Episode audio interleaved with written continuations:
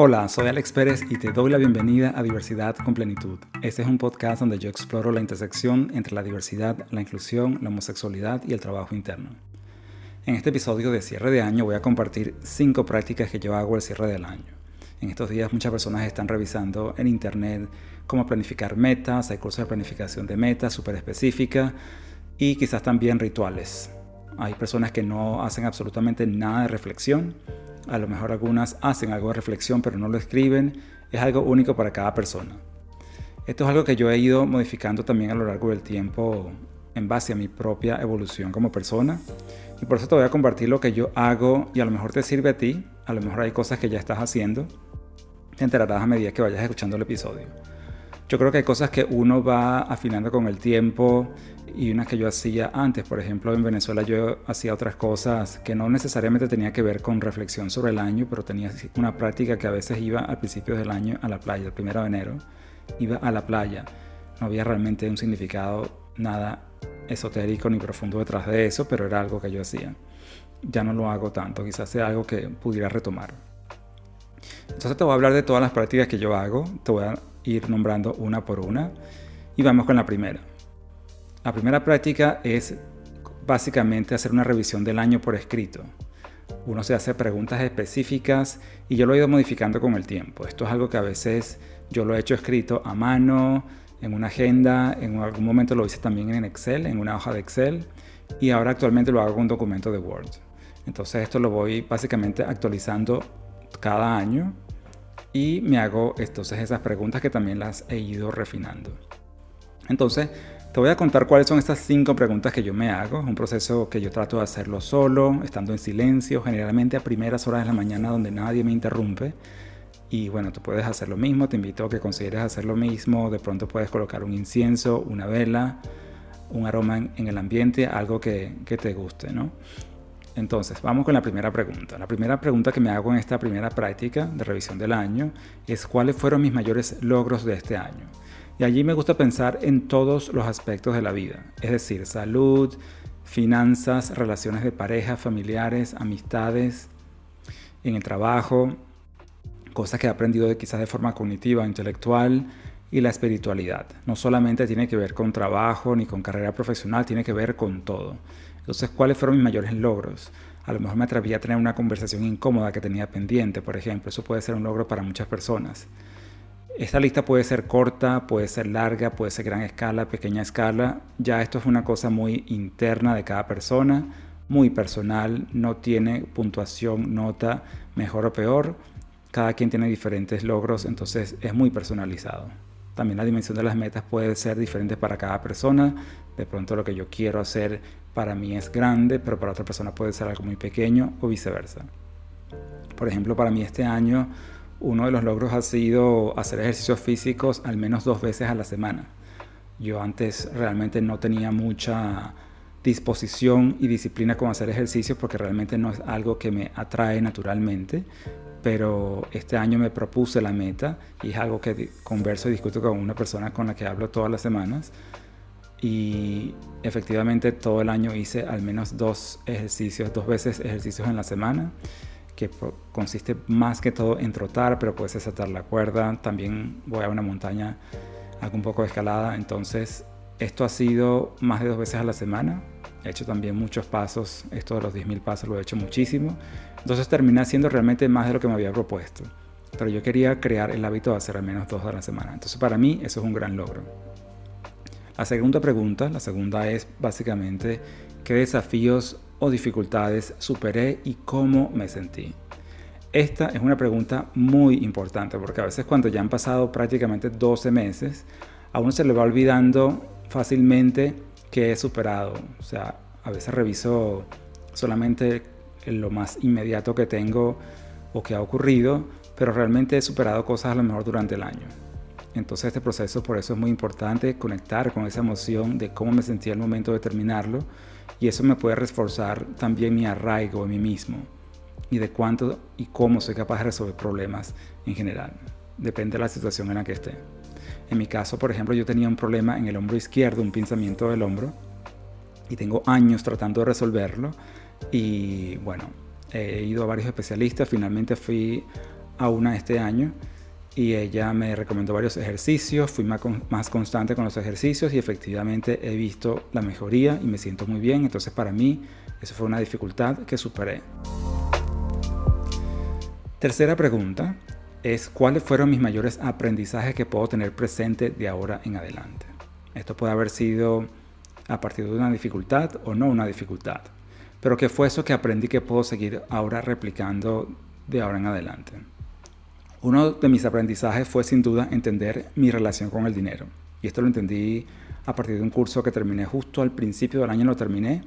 Y esto me dio mucha claridad de cómo es mi relación con el dinero, de dónde vienen mis hábitos y relación con el dinero, de toda la crianza, todo lo que he aprendido. Y eso me ha ayudado muchísimo a cómo tomar decisiones desde un lugar diferente y actuar diferente. Esto, entender mi herencia familiar sobre el dinero y el merecimiento, ha sido muy importante para mí. Otro aprendizaje para mí en el año fue definitivamente, sin duda alguna, es tener la capacidad de decidir, este, por ejemplo, si voy a leer un libro o hacer un curso, una formación, hacerlo a partir de mi propia curiosidad, porque de pronto he visto en redes sociales alguien leyó un libro interesante y solo porque la persona de pronto es conocida, muy conocida, lo recomendó, lo, lo he leído y me di cuenta que no lo necesariamente no lo termino o me aburre o no está alineado con mis prioridades del momento. Entonces, el aprendizaje allí fue seguir mi propia curiosidad. Otro aprendizaje que puede parecer tonto, pero a la vez no lo es tanto, es salir de noche a nightclubs, rumba, todo esto de la vida nocturna, definitivamente ya no es para mí. Al menos, y es importante aclarar, al menos no donde yo vivo actualmente en Australia. Porque de verdad que no conecto con la música, me aburro, me quiero ir a la media hora así sea un bar gay, que bueno, el que hay aquí realmente no es ni muy gay, este, no es para mí. Entonces yo fui un par de veces y la última vez dije, o sea, sinceridad total, ya esto no es para mí. Entonces de ahora en adelante no voy más, al menos que vaya a otro, otro sitio, que haya música latina, que es lo que a mí me gusta, salsa, merengue, todo eso me gusta más, pero la música esta anglosajona actual ya no me gusta. Entonces, proceso de sinceridad, de ahora en adelante, no voy más. Y un aprendizaje también que he tenido este año, que quizás tenía como la idea del aprendizaje, pero lo he consolidado más a partir del trabajo que he hecho en cuanto a las formaciones y talleres sobre diversidad e inclusión que he hecho a nivel de empresa. Después de escuchar tantas historias de tantas personas que han tenido la apertura de contar sus propias experiencias de lo que han vivido en estos temas de inclusión o exclusión. Em, y también yo revisando mis propias historias, he hecho un recuento de todas mis propias historias, todo lo que he aprendido.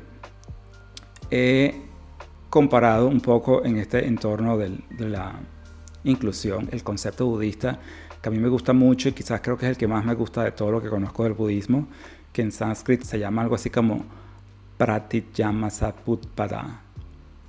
Y eso tiene que ver con la condicionalidad. Eso explica un poco la condicionalidad de cómo surgen las cosas a partir de causas y condiciones. Ahora, si me preguntas, tiene que ver mm, cómo eso está relacionado con el tema de la inclusión.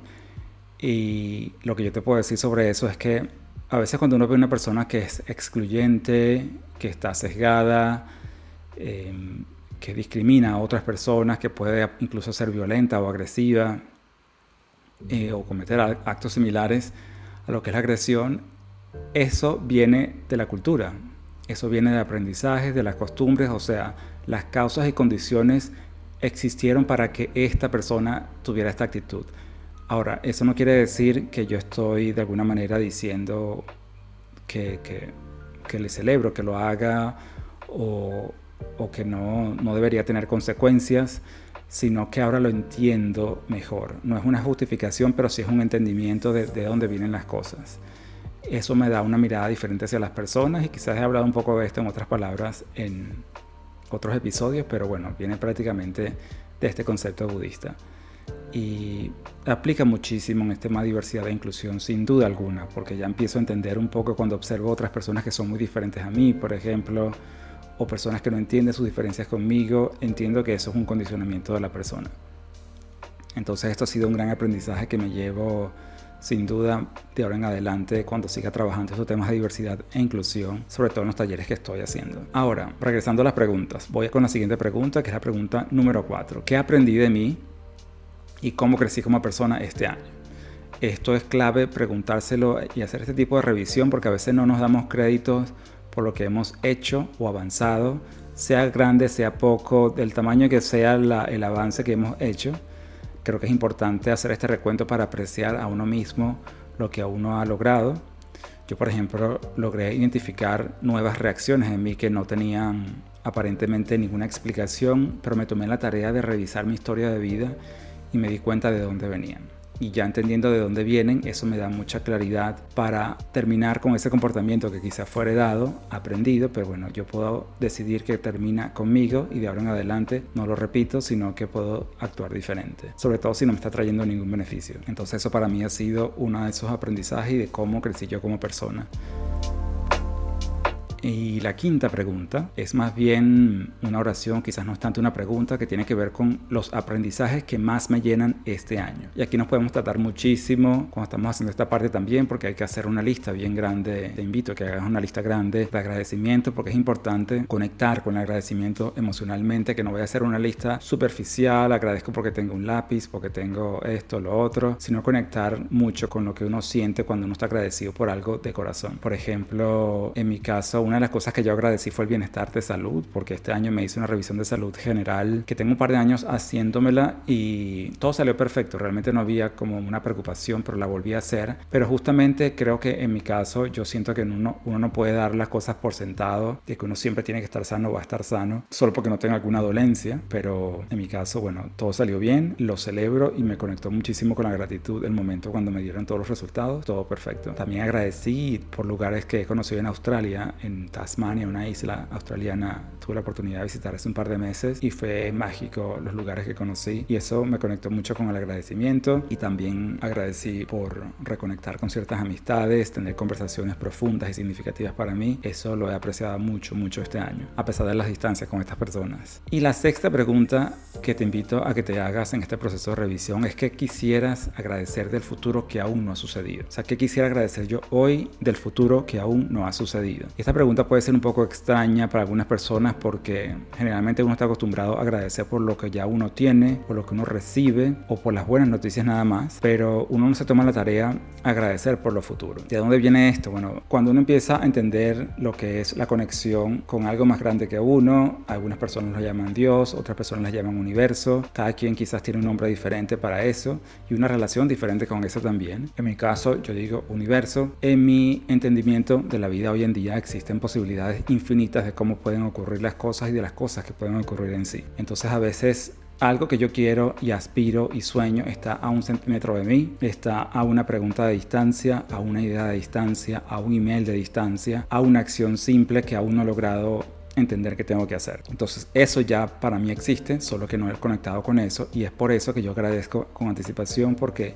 es confiar en que ya eso existe y bueno, a mí me ha ido muchas veces bien con agradecer así. Por ejemplo, el agradecimiento que yo hice en este aspecto fue agradecer por conocer un sitio que tengo en mente desde hace tiempo que me hace mucha ilusión visitar, que es Noruega. Me gustaría ver sus paisajes, sus auroras boreales que se pueden ver desde allá, ver los fiordos, explorar la naturaleza. Eso me llama muchísimo la atención y sueño con visitar ese sitio, así que desde ya he ido conectando con el agradecimiento de haber conocido en el futuro. Voy a conectar y visitar ese sitio. Ok, entonces todas estas preguntas fueron parte de la primera práctica que yo hago, de todas las que te voy a contar en este episodio.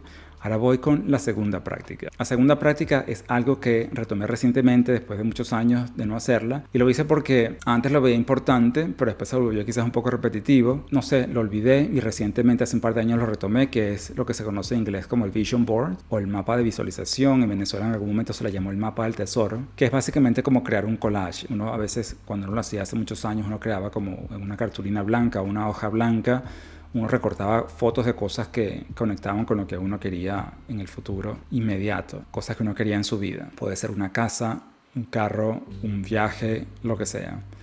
Entonces yo creo que lo que hacía antes la diferencia para mí era que yo colocaba cosas que no eran realmente lo que yo soñaba así desde el corazón, no era lo que yo quería. Y a veces eso puede ser un poco engañoso porque uno puede llegar a cierta edad diciéndolo muy claramente, en la que uno dice, bueno, a esta edad yo debería querer tener un apartamento o una casa, a esta edad yo debería querer tal cosa. Y la verdad que el mundo interno de nosotros no funciona con los deberías, porque cada quien tiene su esencia única. Entonces, eso fue lo que hizo realmente lo que, o sea, que yo viera que eso no tenía ningún significado o consecuencia inmediata. Y ahora lo hago desde un punto de vista más emocional, de conectar con la emoción que me genera colocar las cosas que coloco. Yo de hecho antes lo hacía también recortando y pegando, pero ahora uso otra, otra forma de hacerlo que te recomiendo si lo, lo quieres considerar. Te invito a que revises la plataforma Canva, que es la que es más famosa ahorita por temas de diseño. Te recomiendo que la visites porque tiene formatos, ellos tienen formatos para Vision Board, puedes buscar mapa de visualización o Vision Board y ahí hay varios formatos, puedes modificarlos a tu gusto. Y a mí me gusta hacerlo electrónico porque entonces ya todas las imágenes las puedo descargar de allí directamente, las coloco, las voy poniendo en el orden que me gustan, puedo agregar más cosas encima de eso y, modificarlo. Luego puedo generar una versión horizontal para colocarlo de fondo de, pantalla en mi laptop. Si tú quieres puedes imprimirla también y la puedes colocar en donde la quieras colocar, de pronto en la pared. Puedes generar una versión también vertical que la puedes tener en el teléfono móvil para que la veas también todos los días en el móvil. Entonces hay opciones y por eso te recomiendo Canva para eso si lo quieres hacer de forma electrónica como una alternativa. Algo que me pasó que me gustaría contar como anécdota sobre esto de los mapas de visualización es que hace años, años, años yo tenía una pareja que, que me vio que yo estaba haciendo esto y estaba yo recortando y pegando y poniendo cosas y entonces cuando ya prácticamente terminé esta pareja me hizo un reclamo de que por qué él no aparecía en mi mapa de visualización. Y bueno, fue un reclamo que me dejó pensando en el momento no sé si realmente tenía razón o no, porque yo creo que esto es algo muy único y personal y nadie te puede dictar qué es lo que tienes que poner allí.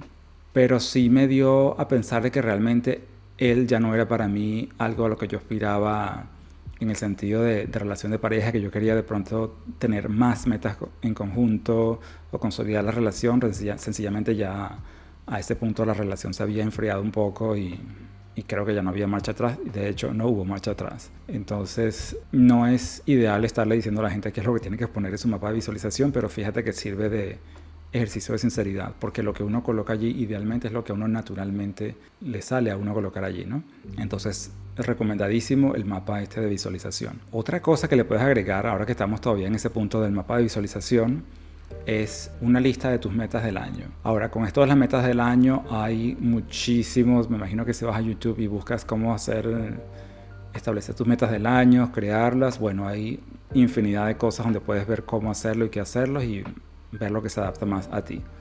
Yo antes tenía un estilo muy estructurado, que se sentía así muy corporativo, de mis metas personales son esta, esta y esta, estos son los medidores, porcentaje de avance, mes por mes, tenía unas señales como de tráfico para indicar si estaba al día o no con, con la meta, hay gente que hace metas trimestrales, y bueno, por un tiempo lo hice así y ya no resueno más con eso. Cuando yo empiezo a notar resistencia con ciertas cosas, cuando empiezo a notar que estoy procrastinando y sobre todo la resistencia, yo me doy cuenta que ya por allí no es. Entonces yo dejé de hacerlo así, ya no me funciona así. Después llegó un momento como que prácticamente no hice nada de escribir metas y ahora lo que hago es escribir metas un poco más sencillas y las puedo colocar, de hecho las he colocado encima del, del mapa de visualización porque entonces está todo en conjunto escrito las metas y está allí lo, que son las imágenes de lo que uno quiere. En cuanto a las metas, sí, por supuesto, es importante tener algún momento o una medida de qué tan específico va a ser el logro, porque, por ejemplo, si yo digo voy a hacer ejercicios, eso es muy general, muy amplio.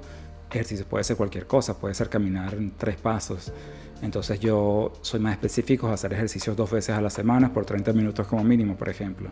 Entonces ya sé si lo logré o no lo logré, si lo estoy haciendo o no. Eso es lo que te recomiendo de lo que yo hago, pero nuevamente si tú quieres hacer metas un poco más exhaustivas, mes a mes, semana por semana, día por día, en internet seguramente hay muchísimos recursos. Lo importante siempre es que la meta conecte con uno y que sea una meta que venga de uno mismo. Ahora voy con la tercera práctica que es algo que he mencionado en otros episodios, que es tomarme medio día de silencio. Yo idealmente quisiera tomarme un día completo. Yo hago, de hecho, trimestralmente me tomo un día de silencio, medio día de silencio, dependiendo de la disponibilidad de silencio que tenga aquí en casa. Y bueno, este año voy a tomar el 30 de diciembre, medio día de silencio. Y básicamente ese espacio es para yo conectar conmigo. De pronto puedo tomar, puedo tomar notas de, de, las cosas que van surgiendo, de cómo conecto con lo que cómo me veo el próximo año, la próxima década. ¿Quién soy yo? Es una pregunta que yo me hago mucho. ¿Quién soy yo? Creo que es una pregunta eterna en la que uno puede pasar mucho tiempo y escribir que va surgiendo de eso. Entonces en ese periodo de tiempo no voy a hablar con nadie, no voy a usar el móvil, no voy a salir de casa, no voy a leer nada, no voy a escuchar nada. Va a ser prácticamente yo en casa viendo el jardín o viendo la pared, en silencio, estando conmigo y creando esa comodidad de estar conmigo mismo. Entonces esa es otra práctica, la tercera práctica que te recomiendo que hagas y que yo hago y que me, me viene muy bien hacer eso, porque de verdad que es como una forma de resetearse de la rutina que uno tiene todos los días. La cuarta práctica es quizás lo más sencillo de todo, que es hacer una reflexión sobre una palabra con la que uno quiere darle sentido y dirección al próximo año. Esta es una práctica que yo he hecho desde hace unos años, desde 2018, y me ha servido mucho porque a veces cuando uno está como un poco perdido en el medio del año, como sin rumbo que puede pasar, a mí me ha pasado, me pasa, entonces recuerdo mi palabra del año y eso me centra un poco. Yo desde 2018 empecé a usar, por ejemplo, la palabra intención y a partir de allí usado otras palabras consistencia, congruencia, conexión, servicio. Este año usé la palabra merecimiento y la que quiero usar para el próximo año es claridad. Porque para mí la claridad tiene que ver mucho con la sinceridad con uno mismo, ver las cosas como son y a partir de allí accionar. Entonces esa palabra también si quieres la puedes colocar en tu mapa de visualización para que veas nuevamente todo en conjunto. Entonces sea como una obra de arte muy única y personal. Y la quinta práctica te diría que quizás es opcional porque depende si te gusta leer o no, porque básicamente consiste en decidir con anticipación lo que vas a leer el próximo año, no necesariamente todo el año, porque creo que uno va cambiando, hay gente que sí lo hace, decide con anticipación todo el año o dos años, yo no lo hago así, pero sí elijo lo que, con qué voy a empezar el año. Entonces, a mí normalmente me gusta leer biografías o historias que me inspiren. Y puede ser que lo leas en físico, lo lees en ebook, pero hay gente que ahora le gusta de pronto más audiolibros. Yo he hecho más audiolibros este año, entonces quizás lo voy a hacer así para estas biografías que voy a leer. El año, este año 2023 yo empecé leyendo la biografía de Pierre Seel, un sobreviviente gay del holocausto que son los episodios 3 y 4 del podcast. El año pasado, 2022, empecé con la biografía de Leonardo da Vinci, que por cierto esa la leí y la escuché al mismo tiempo para mantenerme centrado en el libro. Para el 2024 ya empecé a ver qué es lo que quiero leer y me voy a leer la biografía de una señora que es una psicóloga húngara muy conocida hace años, que es Edith Egger, que creó un libro que en inglés se llama The Choice y en español es La bailarina de Auschwitz.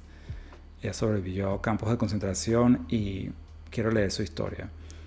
Y algo que no hago usualmente, pero esta vez lo voy a hacer, es que quiero de hecho empezar con dos biografías del año.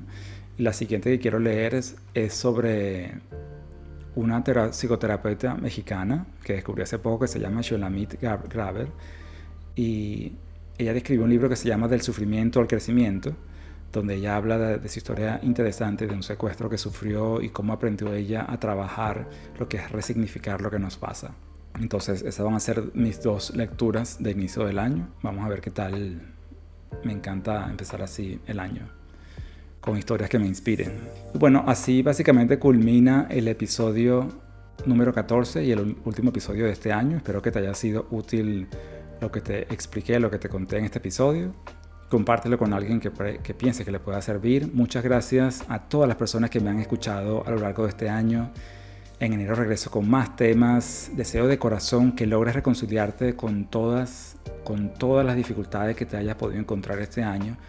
Y eso te sirva de impulso para conseguir una vida que cada vez se parezca más a ti. Creo que ese es el mejor punto de partida para que todos podamos construir un mundo cada vez más inclusivo en el que no nos limitemos a simplemente aceptar o tolerar nuestras diferencias, sino que las celebremos. Como recién acaba de pasar la Navidad, puedes cerrar con música de Navidad este episodio.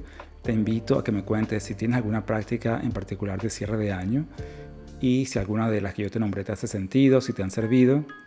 Me puedes contar en Spotify, al final de la descripción puedes leer allí la pregunta que te la dejo, me lo comentas allí. También me puedes escribir a Instagram o a mi correo electrónico que dejo en la descripción. Muchas gracias nuevamente, feliz año, o mejor dicho, feliz fin de año 2023. Yo soy Alex Pérez y esto fue otro episodio de Diversidad con Plenitud.